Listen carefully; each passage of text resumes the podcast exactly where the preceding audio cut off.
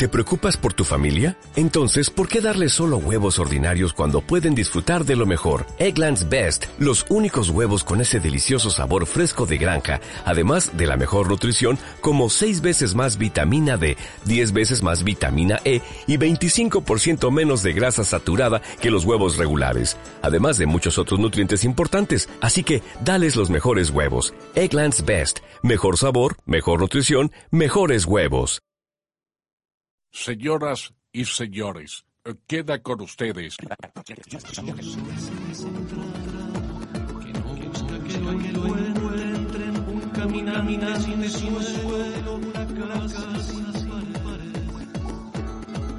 Raíces nómades. nómades. Raíces nómades.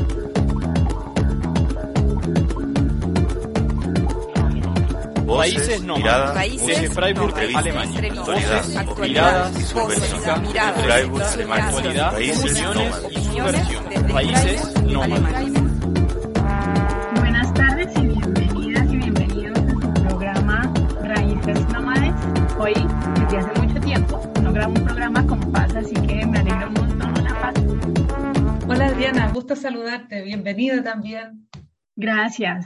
Hoy estoy muy contenta porque tenemos con Paz un programa en el que venimos pensando hace tiempo. Hoy vamos a hablar sobre los derechos de la madre tierra, pero antes de eso recuerden nuestros datos, nuestras redes sociales. Nos pueden encontrar en Facebook y en Twitter con Raíces Nómades, también en nuestra página web en raícesnómades.org y también nos pueden enviar un correo electrónico a nuestro email raícesnómades.milo.com. Pero Adriana, contémosle a nuestros auditores también cuándo nos pueden oír. Acá en Alemania, hoy día sábado a las 16 horas, con repetición el día jueves a las 15 horas en Radio Dreyeckland en la 102.3. ¿Y en Chile, Adriana? en Radio Praceres todos los viernes a las 4 de la tarde y los domingos con, en repetición a las 7 de la tarde también, ¿verdad? Así es, aunque los viernes a las 5 de la tarde. Y bueno, Adriana, aquí estamos con un panel de invitados muy especial, muy bonito, eh, diverso también, y muy preparado en esta temática que hoy día queremos abordar en, en el marco de este nuevo proceso que se está abriendo para Chile con la escritura y la puesta eh, en propuesta de, esta nueva constitución. Se abre un escenario hace 15 años impensado para eh, la protección del patrimonio natural eh, del territorio chileno.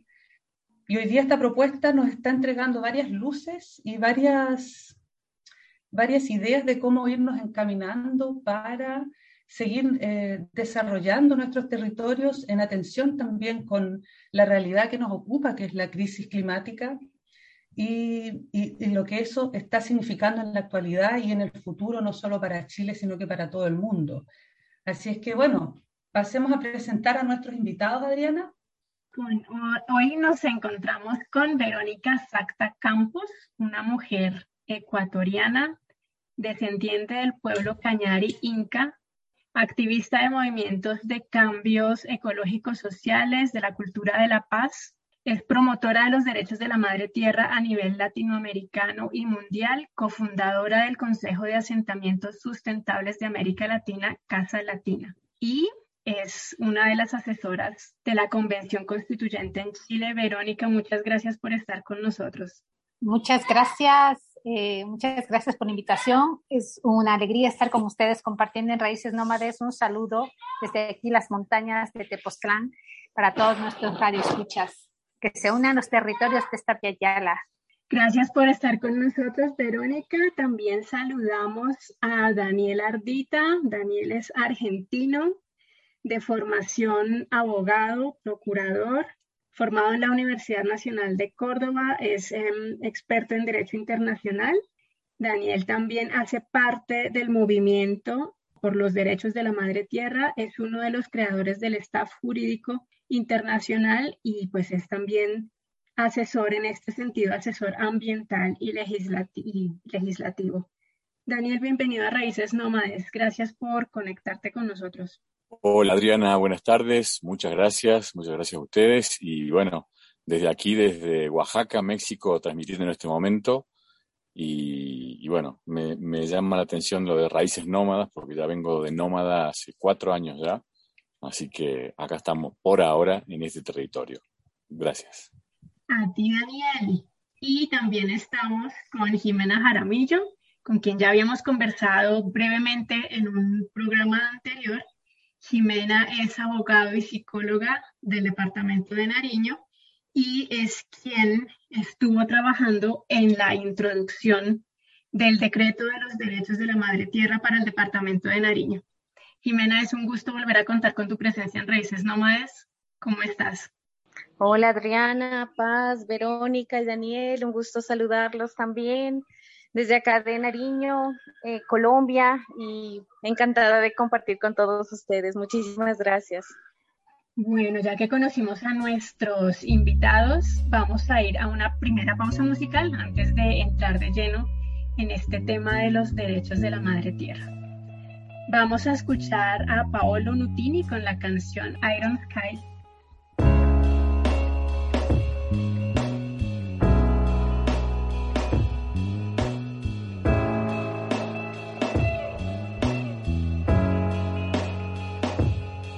We are proud individuals living for the city, but the flame couldn't go much higher.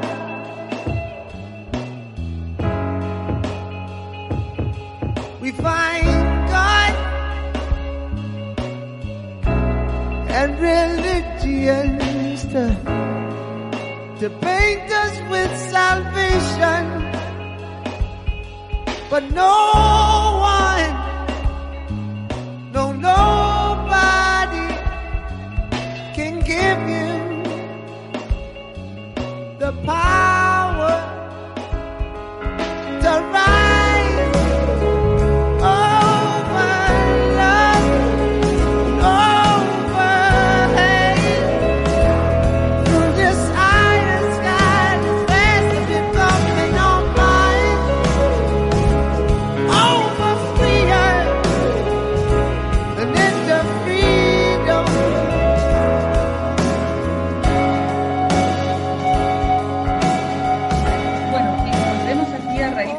en este episodio esperanzador que tiene que ver con la protección de la, de la madre tierra y los derechos que le están asignando en esta propuesta en particular, pero que lleva ya una larga trayectoria en términos internacionales y que se ha generado también eh, un paradigma al respecto de, de nosotros y, y, la, y, la, naturaleza y todos los elementos que, que, la componen.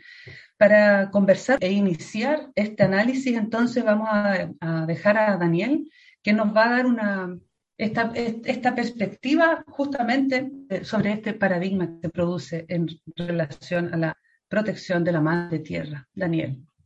¿Qué tal? Buenas tardes. Eh, muchas gracias. Muchas gracias, Paz. Saludo también a Verónica y a Jimena que también están ahí. Y bueno, para contarles un poquito, hay mucha gente que por ahí no sabe lo que está, lo que viene aconteciendo, pero básicamente eh, con respecto a la naturaleza, los sistemas jurídicos de casi todo el mundo han venido hablando de medio ambiente. Esto parte de una concepción de considerar a la naturaleza como algo que está fuera del ser humano. Cuando uno considera algo que está fuera del ser humano, se refiere a la naturaleza como una cosa, como una cosa que puede ser obviamente objeto de apropiación inmediatamente y como algo que puede uno llevarse, como algo que puede uno extraer, sacar. Entonces se convierte como en un concepto de trasfondo bastante frío y una relación que eh, eh, básicamente viene dándose desde el inicio de los sistemas legislativos, desde hace más de 200, 300 años, mm, considerando la naturaleza como eso, como una cosa. Em, hoy en día, ese concepto, gracias a Dios, está cambiando. Y lo que podemos decir al respecto de los derechos de la madre tierra, que es como se la llama, derechos de la madre tierra, naturaleza, em, es una concepción que viene plasmada directamente en el año 2008 por la Constitución Nacional de Ecuador. Ecuador es el primer país del mundo que incorpora en su Carta Magna, en su principio básico fundamental, a la naturaleza como un sujeto de derecho, es decir, reconoce a la naturaleza como eh, a la Pachamama como un ser vivo y lo pone, digamos, en pie de igualdad al ser humano. Es decir, lo que hace la Constitución de Ecuador es incorporar en el sistema jurídico de, eh, de Ecuador a un tercer sujeto que es el sujeto de derecho naturaleza, Pachamama, Madre Tierra. Y ahí es donde se produce eh, una novedad a nivel mundial, porque es el primer país que incorpora este concepto en, el base constitucional. Después, si viene Bolivia en el año 2009, que mm, si bien no la incorpora de la misma manera que Ecuador, eh, Bolivia lo hace por medio de una ley, la ley de la madre tierra y el vivir bien. Y, bueno, y a partir de ahí empieza ya eh, Colombia, que después a Jimena nos va a hablar, a, incorporar a la, a la, madre tierra, la naturaleza, como sujeto de derecho, ya no a nivel legislativo, ni siquiera constitucional, ni tampoco leyes, sino a nivel jurisprudencial. Es decir, la decisión de los jueces comienzan a tener en cuenta a la naturaleza y a declararla como sujeto de derecho. Y eso es el ejemplo que tenemos en Colombia, donde hay varias sentencias donde se ha reconocido, por ejemplo, a los ríos como sujetos de derecho. ¿Qué quiere decir esto, que es sujeto de derecho? Es como que básicamente en el, sistema legal de cualquier país de, rigambre romanista, digamos, occidental romanista, em, el sujeto de derecho es quien es titular de derechos y acciones. Ese sería el paradigma de eh, lo, que, lo que sería el, paso del paradigma que estamos viendo ahora a, eh, a darle lugar a la naturaleza como sujeto de derechos. Eso tiene un montón de implicancias. Eh, ¿Qué significa entonces que la naturaleza ahora es un sujeto de derecho? Significa que cualquiera podría, en nombre de la naturaleza, reivindicar y ejercer, ejercer en su nombre. Y, y bueno, ahí es donde estamos ahora. Ahora estamos en este momento diríamos, de, paso en el que varios sistemas a nivel mundial empiezan a tomar en cuenta y a prestarle atención a la naturaleza para incorporarla dentro del la, sistema legislativo y así de esa manera reconocerla como un sujeto más. Ahora, vamos a ir un poquito más allá, que es lo que eh, eh, siempre a mí me gusta es decir, bueno, a ver, muy bien, ahora estamos pasando de, digamos, de este proceso de antropocentrismo en el cual el ser humano siempre, el último tiempo, ha sido como el centro de todo. O sea, todo gira en base a, la, decisión del, ser humano.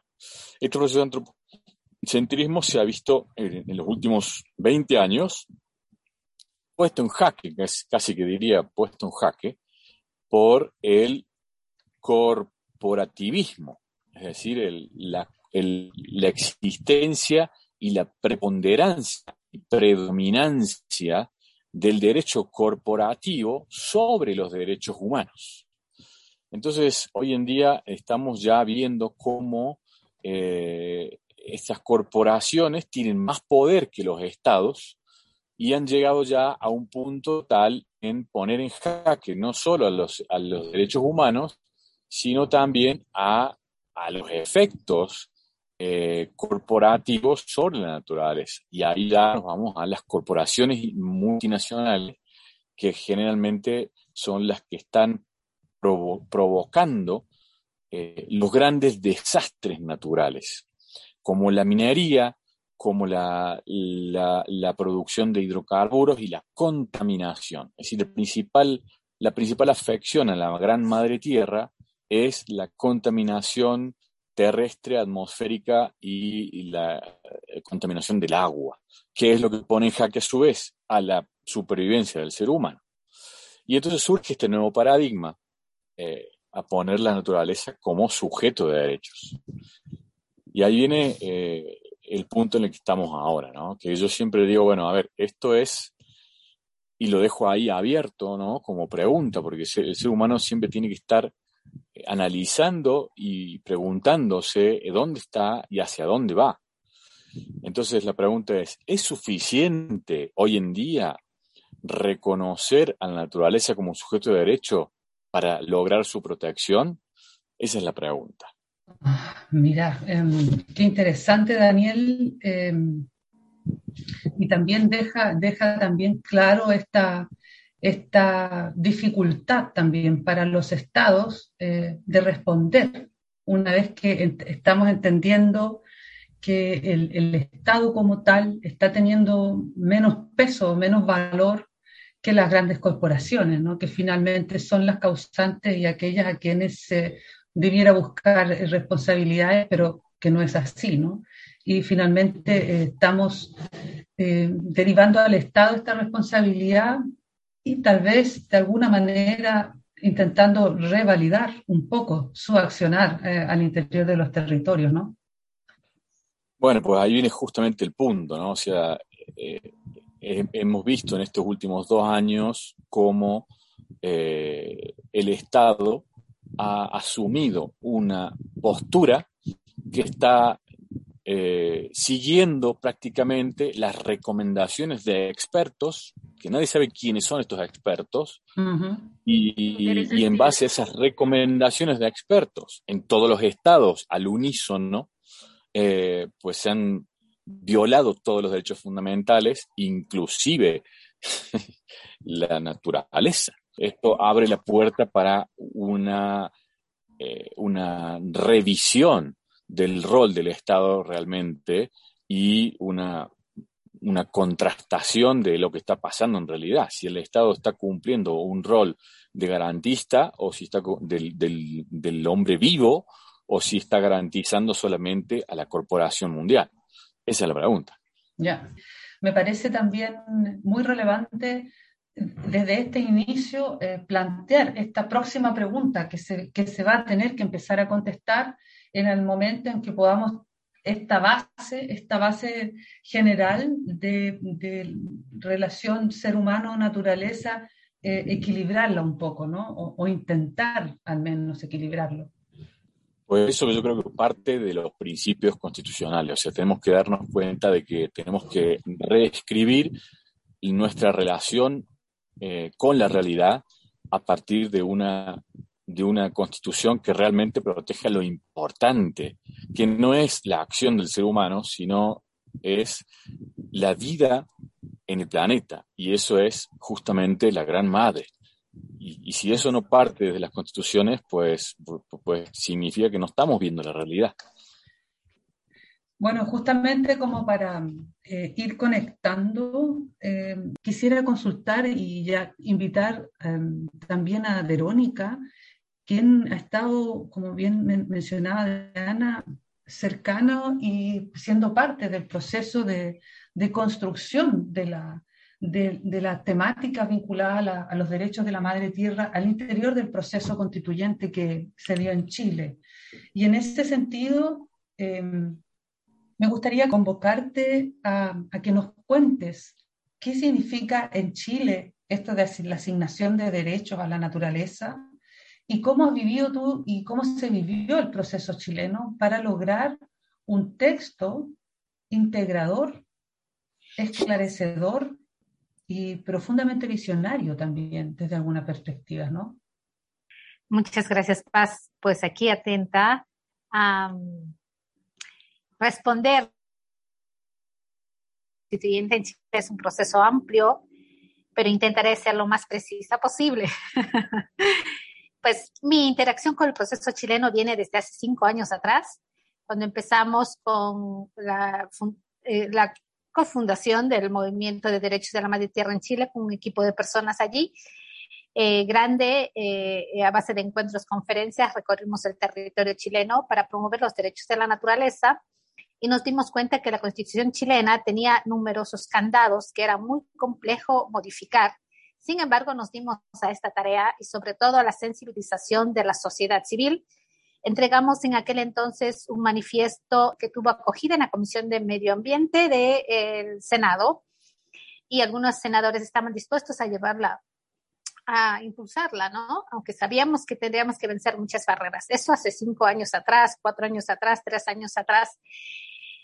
Y hemos venido trabajando con el equipo del movimiento internacional ahí eh, y a partir de la 9, en donde se pega el salto de los jóvenes, y yo digo el gran salto porque se saltaron la barra del metro por el tema de pasajes, pero eso ocasionó un gran estallido social.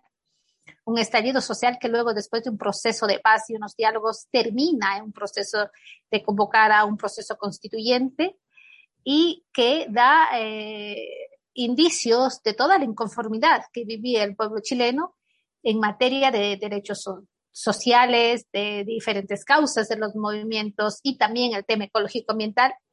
Como movimiento hemos acompañado algunas candidaturas y firmamos una carta con más de 40 candidatos a la convención constituyente eh, y también de gobernadores que estaban dispuestos a llevar este tema dentro.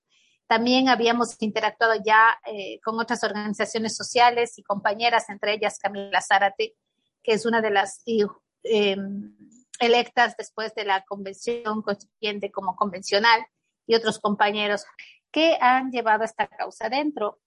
Y una vez que se instauró la convención constituyente, eh, se, Comisión 5 de Derechos de la Naturaleza, Bienes Comunes, Modelo Económico, y hemos venido asesorando allí, ¿no? Con diferentes miembros del staff jurídico en diferentes momentos hemos venido acompañando este proceso, tanto en la elaboración de normas y argumentación dentro de las diferentes comisiones, entendiendo que derechos de la naturaleza viene a colocar una parte ecológica, pero no solo ecológica, sino en la interacción de las diferentes comisiones. Habían siete comisiones en la Convención Constituyente.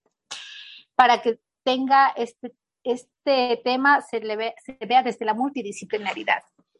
Como el compañero Daniel Ardita comentaba, eh, es la visión de un modelo, de un cambio, de un nuevo paradigma. Por lo tanto, tenemos que ver desde la parte jurídica desde las normas, desde las leyes, pero ampliarlo a toda la sociedad, a todas las interacciones. Desde ahí veníamos trabajando en estas siete comisiones que se conformaron, pero especialmente en la Comisión 5, que era de Derechos de la Naturaleza.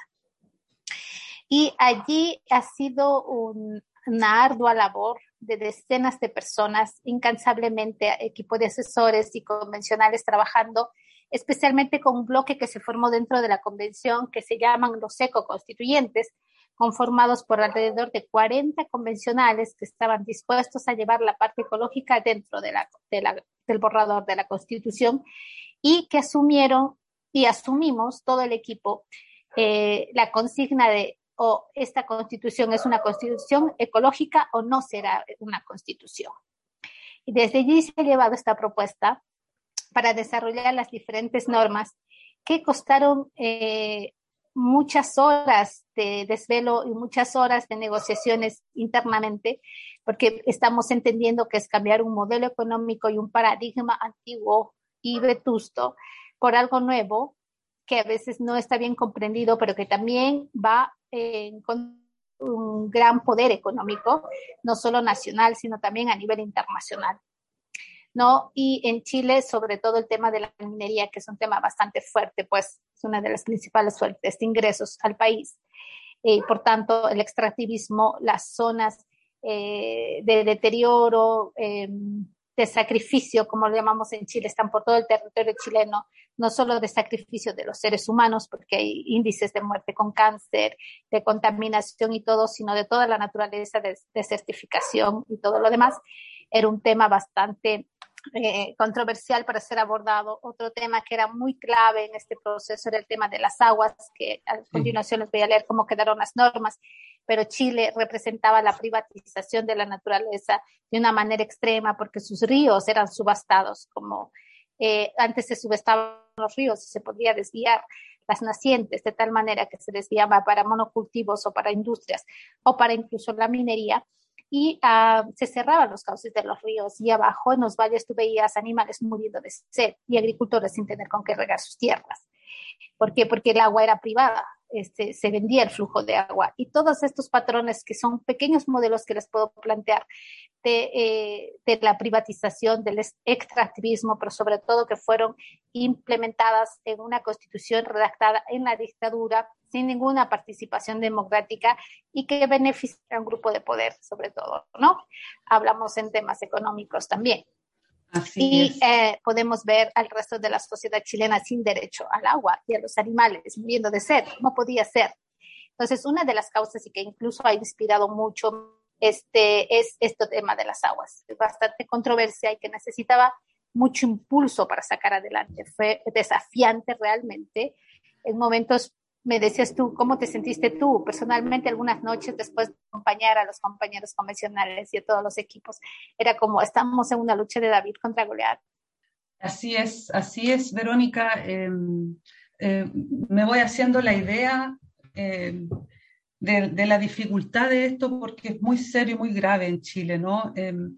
A, eso solamente quisiera yo anexar también que además de este trabajo que ustedes han estado realizando estos últimos cinco o cuatro años, ¿cierto?, para, para levantar la temática, es necesario también agregar que no se da por sí mismo, ¿no? Eh, en Chile, los últimos 15 años eh, ha sido territorio de luchas sociales por la naturaleza. Esto comienza eh, ya con la construcción de la central Ralco, en, por allá en los 90, ¿cierto? Que, que comienza toda esta alerta comunitaria respecto del uso de recursos naturales y que derivó en, a, esa fecha del 2019, eh, simplemente, como lo he dicho en otras ocasiones, que en cada rincón del territorio chileno se había organizado algún grupo de personas para defender algún recurso natural. Y desde ahí la, la formación política también de, de, las mujeres en particular y su concepción del buen vivir y la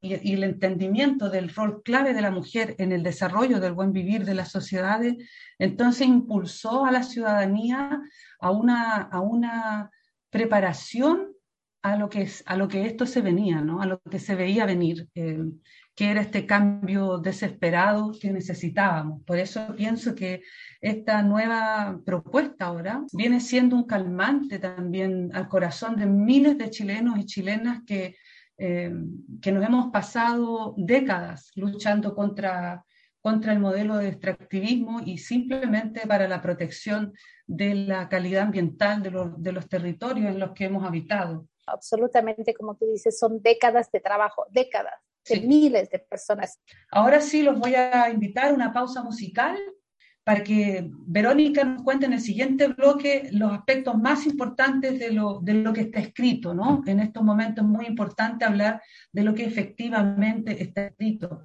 Así que nos vamos, a, nos vamos ahora con el gran Jara y el derecho de vivir en paz. Verónica ah, nos, ha, propuesto esta canción porque habla por sí sola del momento en que estamos. Así es que nos vamos con Víctor nuevamente. El derecho de vivir, poeta Ho Chi Minh, que golpea de Vietnam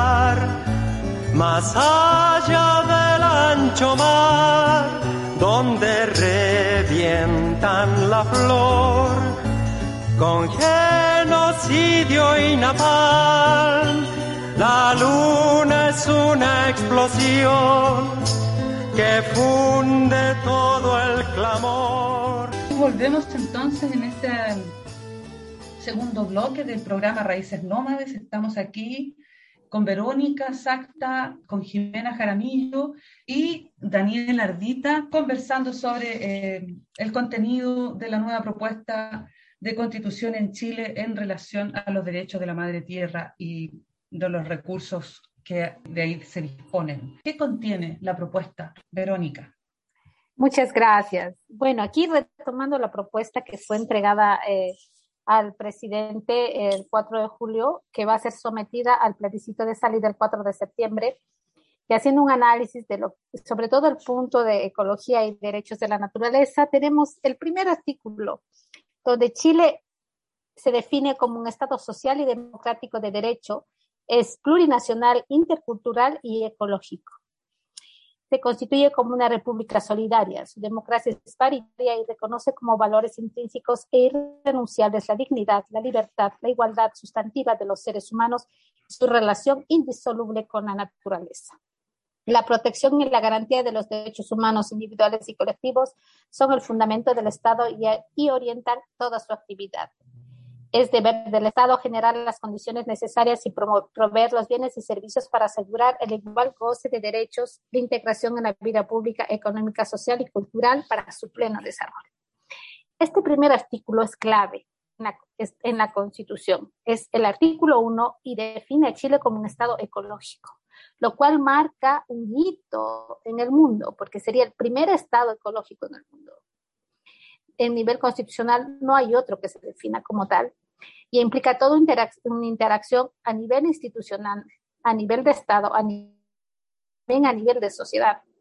Y es un gran paso porque se tiene que interactuar en todas las diferentes instancias gubernamentales desde esa mirada ecológica.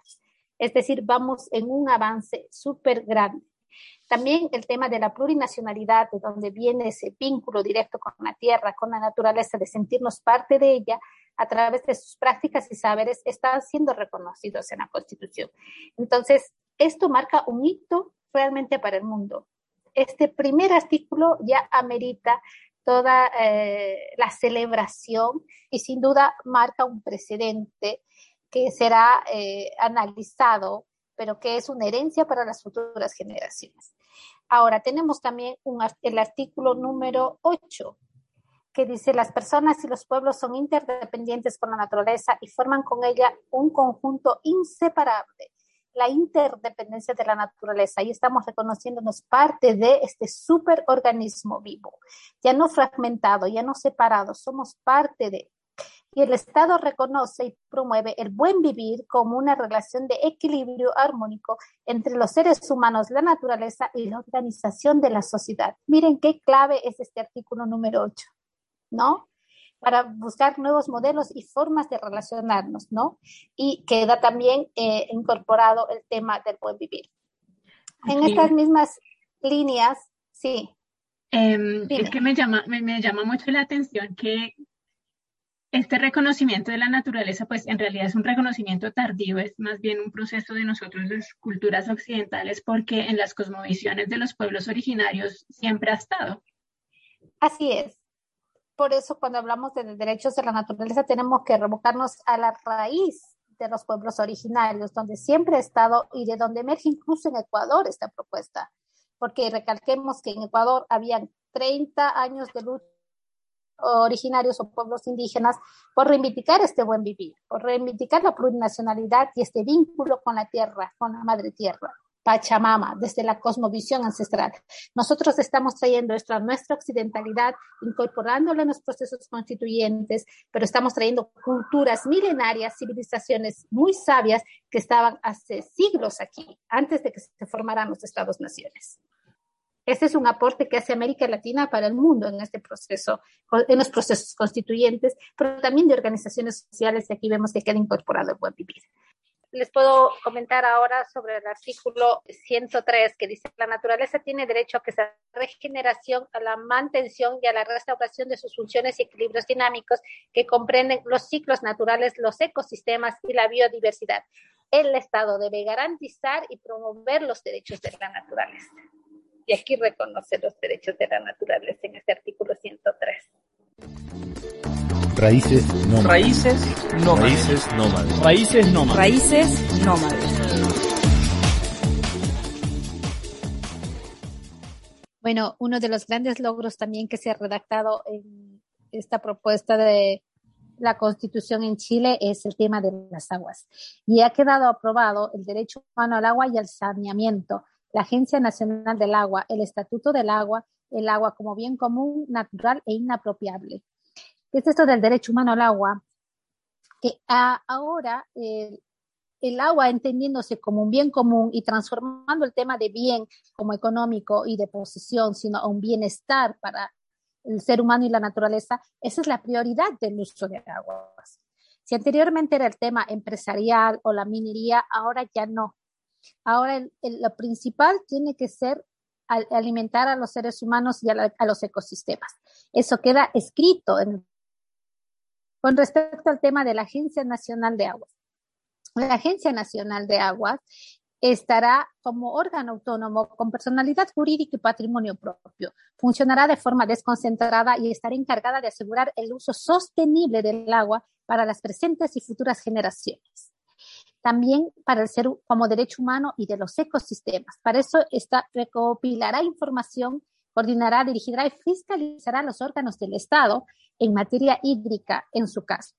Las autorizaciones de uso también serán entregadas y hay que este, analizar y ver las leyes que se van a redactar sobre esta agencia, que viene posterior a la aprobación del texto constituyente y dice que estas autorizaciones estarán sujetas a caducidad, es decir, ya no hay perpetuidad como estaba anteriormente, son revocables, tienen obligaciones específicas de conservación, no pueden ser comercializables, no se pueden transferir sin autorización y está en base a la disponibilidad efectiva del agua para el que se le asignó. Este, si es una autorización de uso para el, el, tema de hogar o empresarial, tiene que ser solo para ese uso. Así que está súper avanzado y queda bastante protegido el tema de agua y el Estado como tal va a tener un rol de custodio de las aguas. Miren ustedes, como ya no hay propiedad de ninguna forma, ni de empresas, ni de Estado, ni de la sociedad civil. Somos custodios de las aguas y el Estado, por tanto, deberá protegerla, conservarla y administrarla de forma participativa y democrática a través de la Agencia Nacional de las Aguas.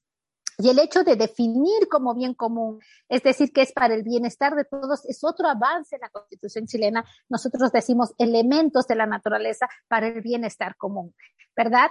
Y también que se realizarán estudios de diagnóstico en las cuencas en referente a la crisis hídrica que azota mucho Chile. Y para esto es necesario redistribuir el, agua, si así lo conveniera necesario, para e, equilibrar el consumo.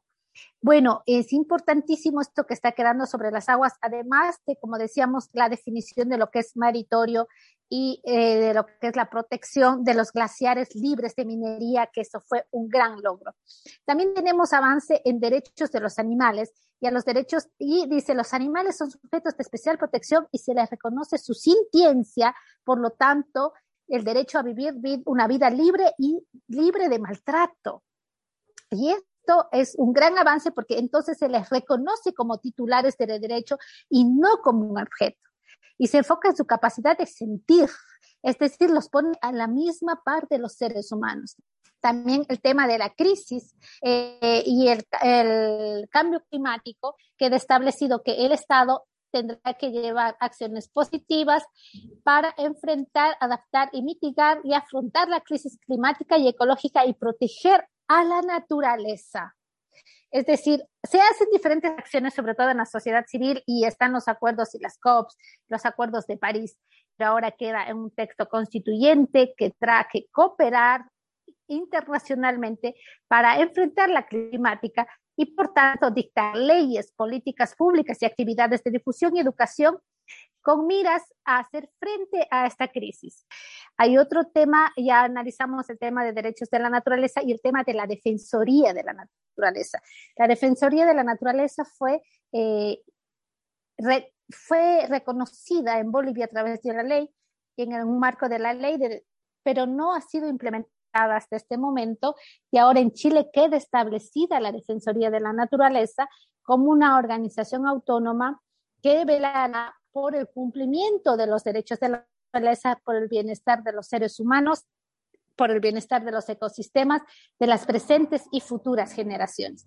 Miren ustedes cuántos avances en la Constitución chilena y así les daría como otros 20 artículos más que son claves, pero por el tiempo les estoy dando estos que son claves, un avance pionero para el mundo en tema de derechos de la naturaleza y que ahora hay que estar trabajando una vez aprobado el texto constituyente el 4 de septiembre, porque yo le voy a la prueba y en este momento estamos trabajando como comandos en el Comando por el Agua y Derechos de la Naturaleza, más de 80 organizaciones de la sociedad civil que estamos sacando cada día nuestro material en la franja, en la televisión, que estamos organizando los territorios, como tú decías, los territorios en Chile han sido claves, están activados, están articulados, están con el todo por el apruebo, por el apruebo por las aguas, por el apruebo por la vida. Y por allí vamos caminando. Y hasta ahí les dejo un abrazo profundo con la llegada del agua en mi territorio, que en este momento está cayendo a través de la lluvia, agradeciendo, agradeciendo profundamente por todo lo que se va tejiendo en esta Yala, porque está surgiendo esto de América Latina. Así que gracias por la invitación. Muy honrada. Verónica, te agradecemos tus palabras, tu, emoción, tu dedicación em, y la mirada integradora, la mirada regionalista que también, que también se suma a este, a este cuerpo constitucional que si bien es posible ver desde el, desde artículo 1, ¿cierto? Em, atraviesa, es como una columna vertebral de todo el texto porque está mencionado, está garantizándose en distintos puntos los derechos de la naturaleza. A propósito del agua, vamos a escuchar una canción de Natalia Contese. Vamos a escuchar las décimas del agua.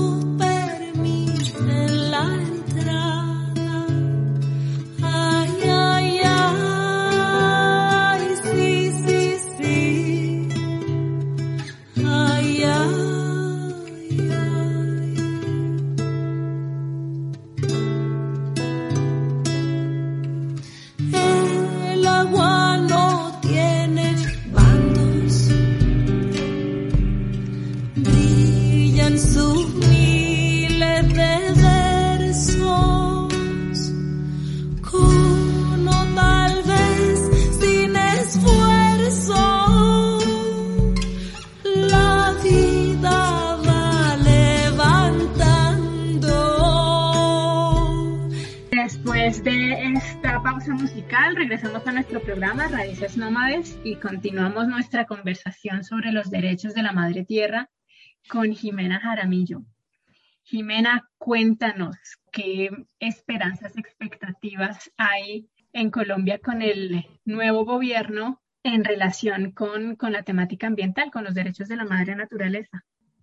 Pues te cuento que ayer en la posesión del señor presidente quedamos como muy contentos con la, con la expectativa que nos da el discurso de él en su posesión, ¿no? Y es que habla de no fracking, habla de tener al medio ambiente como una prioridad para todas las políticas públicas que se vienen de aquí en adelante.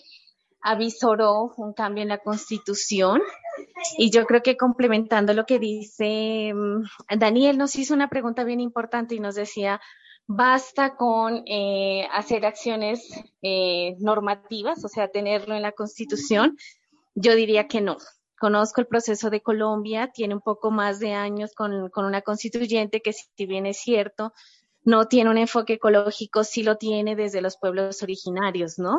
Aquí se reconoce la pluridiversidad y la plurietnia desde hace muchísimos años. Entonces, mm, como lo decían bien ustedes, los primeros guardianes de la naturaleza son los indígenas. Eso es claro el saber milenario, perdón, de los derechos de la madre naturaleza los, tenían ya ellos desde siempre. De hecho, eh, Daniel dice, Colombia tiene un desarrollo jurisprudencial, sí. Y la primera sentencia del río Atrato precisamente reconoce el lenguaje étnico de la naturaleza. Entonces dice, ¿cuál es la relación de las comunidades indígenas con el territorio? Y esa relación es un derecho fundamental. En el territorio el indígena desarrolla su cosmovisión, su cosmogonía, desarrolla su visión del mundo, desarrolla sus sitios sagrados, donde desarrolla prácticamente todos sus, ritos. Entonces, miren que aquí el desarrollo en cuanto a la normativa ha sido grande. Se han reconocido ríos, páramos, eh, lagos, lagunas, bueno, en fin, muchos ecosistemas se los han reconocido como sujetos de derechos, pero estamos primero en el primer país más peligroso del mundo para ser un defensor de los derechos de la madre naturaleza, un defensor ambiental, como le llaman acá. Estamos en un país en el que eh, yo hago acciones constitucionales para defender un ecosistema, un medio ambiente, y resulta que el mismo juez no conoce este lenguaje. Entonces, miren, si es, si es difícil para la ciudadanía a veces desglosar lo que significa los, eh, que la naturaleza tenga derechos, eh, es irónico que para los jueces también sea difícil. Entonces, tú tienes que en las acciones darle prácticamente toda la línea eh, conceptual, jurídica, histórica, de antecedentes, para que el juez eh, pueda de pronto fallar a favor o crear línea en, esta, en este sentido. Yo que digo que en mi país hace falta la educación en este tema específicamente, en los derechos de la madre naturaleza. Esto viene complementario con la sensibilización, como ustedes, por ejemplo, que están haciendo con los medios de comunicación, importantísimo. Gracias, porque esto ayuda a que toda la comunidad empiece a, saber lo que es los derechos de la madre naturaleza. Implica eh, que haya una voluntad política, porque si nosotros estamos tratando de impulsar una norma, pero finalmente llega al Congreso y no se aprueba, pues nos quedamos con, con el escrito y con el papel, pero que no se lleve la efectividad. Y viene una parte muy importante para mí y es que el Estado quiere aplicar estas, estas normas. Porque, por ejemplo, en Nariño, les pongo el precedente, tenemos el primer decreto sobre los derechos de la madre naturaleza en Colombia, en mi país, pero hasta el momento no se ha activado esta norma. Entonces, y eso es una voluntad de los funcionarios públicos para hacerla real, para concretarla. En mi departamento, con este decreto, todos los ecosistemas eh, que ustedes se puedan imaginar, los 31 que hay, están protegidos. Está protegido el volcán, está protegido el lago, está protegido el manglar, está protegido el nevado, pero técnicamente el, decreto todavía no empieza a funcionar a pesar de que ya tiene dos años de vigencia. Entonces, miren cómo respondo lo de Daniel. Se necesita de muchos factores y entre esos el más importante, el pueblo, porque nosotros tenemos que hacer una veeduría ciudadana frente a esto. Posteriormente, cuando la constituyente de Chile empiece a funcionar, ¿quién va a ser el principal vedor de que eso se cumpla? Nosotros los ciudadanos. Entonces tenemos que educarnos también en la veeduría ciudadana, el control político que es tan importante para que nosotros podamos realmente hacer que estas normas se apliquen y se lleven a la realidad. Muchas gracias, Jimena. Una última pregunta se vienen o, ya se ha escuchado de algunas iniciativas también a nivel legislativo que busquen introducir este decreto en otros departamentos o que tenga alcance nacional o en algunos otros sectores, pues porque hasta ahora, em, como bien lo dices tú, pues tenemos el decreto en Nariño, pero si no estoy mal, no en ninguna otra parte del país. Eh, sí, somos los primeros y de hecho hace unos poquitos días me comuniqué con una de las amigas con las que estuvimos impulsando este decreto y me comenta que en Bogotá, que es la ciudad capital más importante pues que tenemos en Colombia, ya el consejo la había llamado para, para que dé luces de cómo se desarrolló este decreto. Eh, yo tengo mucha fe, tengo mucha esperanza. Creo que se va a empezar a abrir la puerta para que de la jurisprudencia esto se convierta en decretos, leyes y, ¿por qué no, Adri, en un cambio de constituyente también? O sea, tomamos el presidente de Chile, lo agradecemos muchísimo y qué tal nosotros también seamos la segunda constitución eh, con un enfoque ecológico. Entonces, eh, ojalá, por ahora es mera expectativa, como lo decimos en el derecho, pero eh, yo pienso que cuando uno le lanza esta intención al universo, todo empieza como a, fluir y a darse. Verónica dijo, miren, eh, un pequeño salto y un gran salto para Chile, ¿no? Que fue lo de la valla de los estudiantes. En Colombia fue igual. Nosotros eh, nos levantamos civilmente en un paro que duró muchísimo tiempo, el paro más largo que ha habido en Colombia. Eh, fueron los jóvenes los que abandonaron esta causa del paro cívico nacional que hubo hace como un año. Y finalmente, miren, llevó a un cambio de gobierno. Nosotros hace siglos no tenemos un cambio de gobierno de la derecha hacia la izquierda o de las nuevas perspectivas políticas. Y gracias a estos jóvenes que abandonaron la causa social, estamos hablando de un cambio de gobierno en mi país y lo vemos con una visión de esperanza finalmente. Y yo creo que sí, la vamos a lograr, Adriana. Bueno, muchas gracias también, Jimena. Me uno a tus palabras. Si bien eh, lo que está escrito es una, es una idea y va a ser una bonita idea, llevarlo a la práctica es otro trabajo, ¿no? Y eso significa la implementación de la legislación que se vaya a empezar a gestar eh, tras la aprobación de esta nueva constitución. Tal como tú mencionabas, Jimena, no solamente la representación legal de la, de la forma o de la idea de la protección de estos territorios en este caso, sino también el control ciudadano, la atención eh, del, activismo, la, la, voluntad política, el entendimiento político y, y, y, otro factor un poco más allá que tiene que ver con dejar de vernos eh, como individuos y empezarnos a ver como colectivos. Entonces sí, es un trabajo difícil, pero, pero es posible. En, Chile, la administración del Estado se ha visto en la obligación de actualizarse y de ir dando respuesta, con mucha dificultad, pero sucede, eh, se puede y sí son motivos de, de orientaciones laborales muy relevantes en el, en el hoy día, no solo desde, desde, la, desde la academia o desde la ciencia, sino también desde la realidad de la ciudadanía que está activa y está consciente y por lo tanto llana a, a, recibir conocimiento y a continuarlo entregando, que eso es otro de los grandes ejemplos que nos deja este proceso, la enorme eh, capacidad de educación popular cívica, ambiental y social que se ha dado a lo largo de Chile para, eh, para promover estas nuevas ideas. Sí, Paz, totalmente de acuerdo. Eh, pues hablando y retomando un poquito lo de la causa que en este momento estamos abanderando, en febrero vamos a organizar el primer Congreso Internacional de la, del, por los Derechos del, de la, del Agua y el Territorio en, acá en Nariño.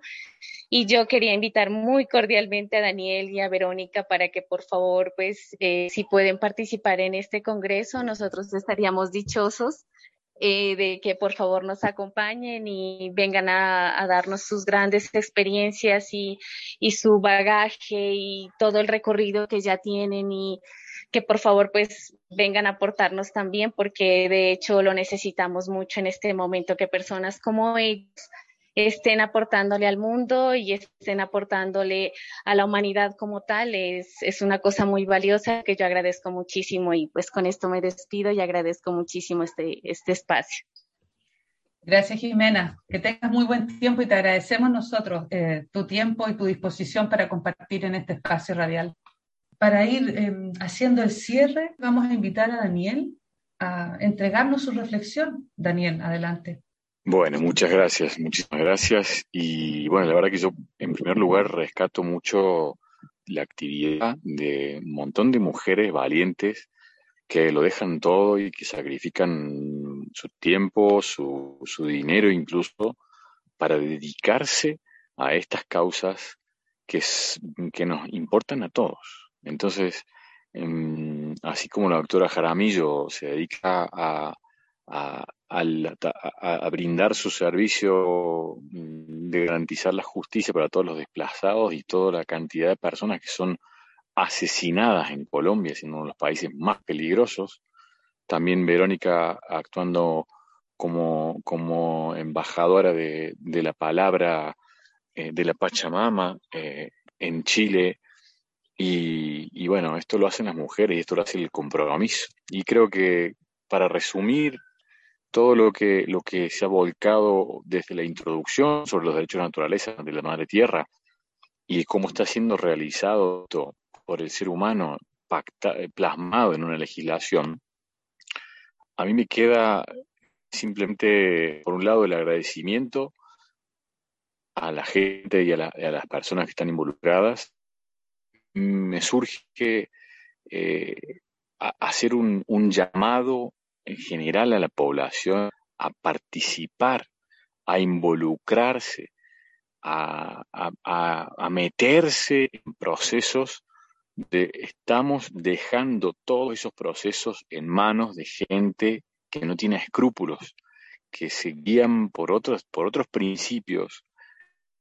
Y ahí es donde quiero dejar planado esta última reflexión, porque así como lo decía eh, el doctor Jaramillo en Colombia, que bueno, gracias a Dios yo también estuve participando en esa primera ordenanza del departamento de Nariño, justo estuve ahí, justo estuvimos eh, trabajando ahí con la gente que hasta que salió la ordenanza yo estaba justo de casualidad ahí en ese momento y bueno, participé un poco en, el proceso final.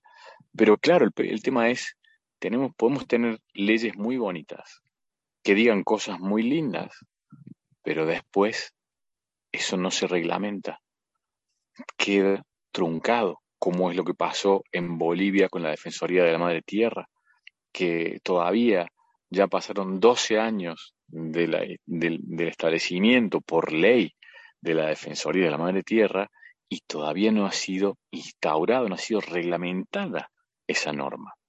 Y así estamos llegando a ver ahora lo que decía Verónica, la modificación de la Constitución de Chile como el nuevo constitucionalismo latinoamericano y ahora queremos ver plasmado y reglamentado eso. O sea, que quiere decir que si no hay voluntad política, todo eso queda en palabras bonitas. Y ahí es donde hago el llamado. Señores, por favor, abramos los ojos, porque por ahí nos quedamos con la cosmética legislativa, en la cual te vienen y te introducen los derechos de la madre tierra, los derechos de los animales, y te hablan del reconocimiento del sujeto de derecho como animal, mm, como animal no humano, y así, con todas estas cosas, son cuestiones que pueden llegar a ser mera cosmética, mera palabrería política para tratar de conformar los mayores segmentos que se están interesando ahora por la naturaleza, pero que en la realidad no tienen una, una llegada real. Entonces tenemos que empezar a, a, ver esto, ¿no? ¿A qué estamos jugando? Nosotros los seres humanos que somos una parte de la vida en esta tierra, queremos vestir con nuestras normas a la gran madre como si fuese ella una parte de nuestra creación mental ficticia? ¿O es que en realidad nosotros como seres humanos deberíamos adaptarnos y reconocer esa, esa supremacía natural que por sí sola ya tiene la Gran Madre y nosotros rendirnos ante esa supremacía y adaptarnos a dónde está la necesidad de nuestra acción y nuestra conducta? Y reconocer de una vez que la jerarquía verdadera, real, es de la Gran Madre hacia abajo y no desde nosotros. Ahí estaría el punto, ahí estaría realmente el cambio de paradigma. Cuando el ser humano se dé cuenta, cuando el hombre vivo sea el que, el que, el que interactúa, pero no gobierna, sino que su propia conducta corresponde a una ley que está basada en la naturaleza, corresponde a la ley natural. Cuando se adapte el ser humano a la ley natural, ahí recién vamos a estar hablando de la propia concepción armónica. Entonces, ese es el llamado a la reflexión. Y nada, simplemente agradezco por el espacio, porque más gente se interese por, por, por la naturaleza, por cambiar sus hábitos, por adaptar sus costumbres a los ciclos naturales y, y sobre todo por, por, por, construir algo, por comprometerse a construir algo y no seguir destruyendo como, como vienen proponiendo desde las multinacionales. Daniel, te vamos a despedir, Verónica también, así es que muy agradecida. Muchas gracias, eh, muchas gracias a ustedes. Gracias a Paz y a todos nuestros invitados, a, nuestras, a nuestra audiencia y nos escuchamos en ocho días. ¿No se merece tu familia lo mejor? Entonces, ¿por qué no los mejores huevos? Ahora, Egglands Best están disponibles en deliciosas opciones. Huevos clásicos, de gallina libre de jaula y orgánicos de Egglands, que ofrecen un sabor más delicioso y fresco de granja que le encantará a tu familia. En comparación con los huevos ordinarios, Egglands Best contiene la mejor nutrición como 6 veces más vitamina D, 10 veces más vitamina E y el doble de omega 3 y B12. Solo Egglands Best. Mejor sabor, mejor nutrición, mejores huevos. Visita egglandsbest.com para más información.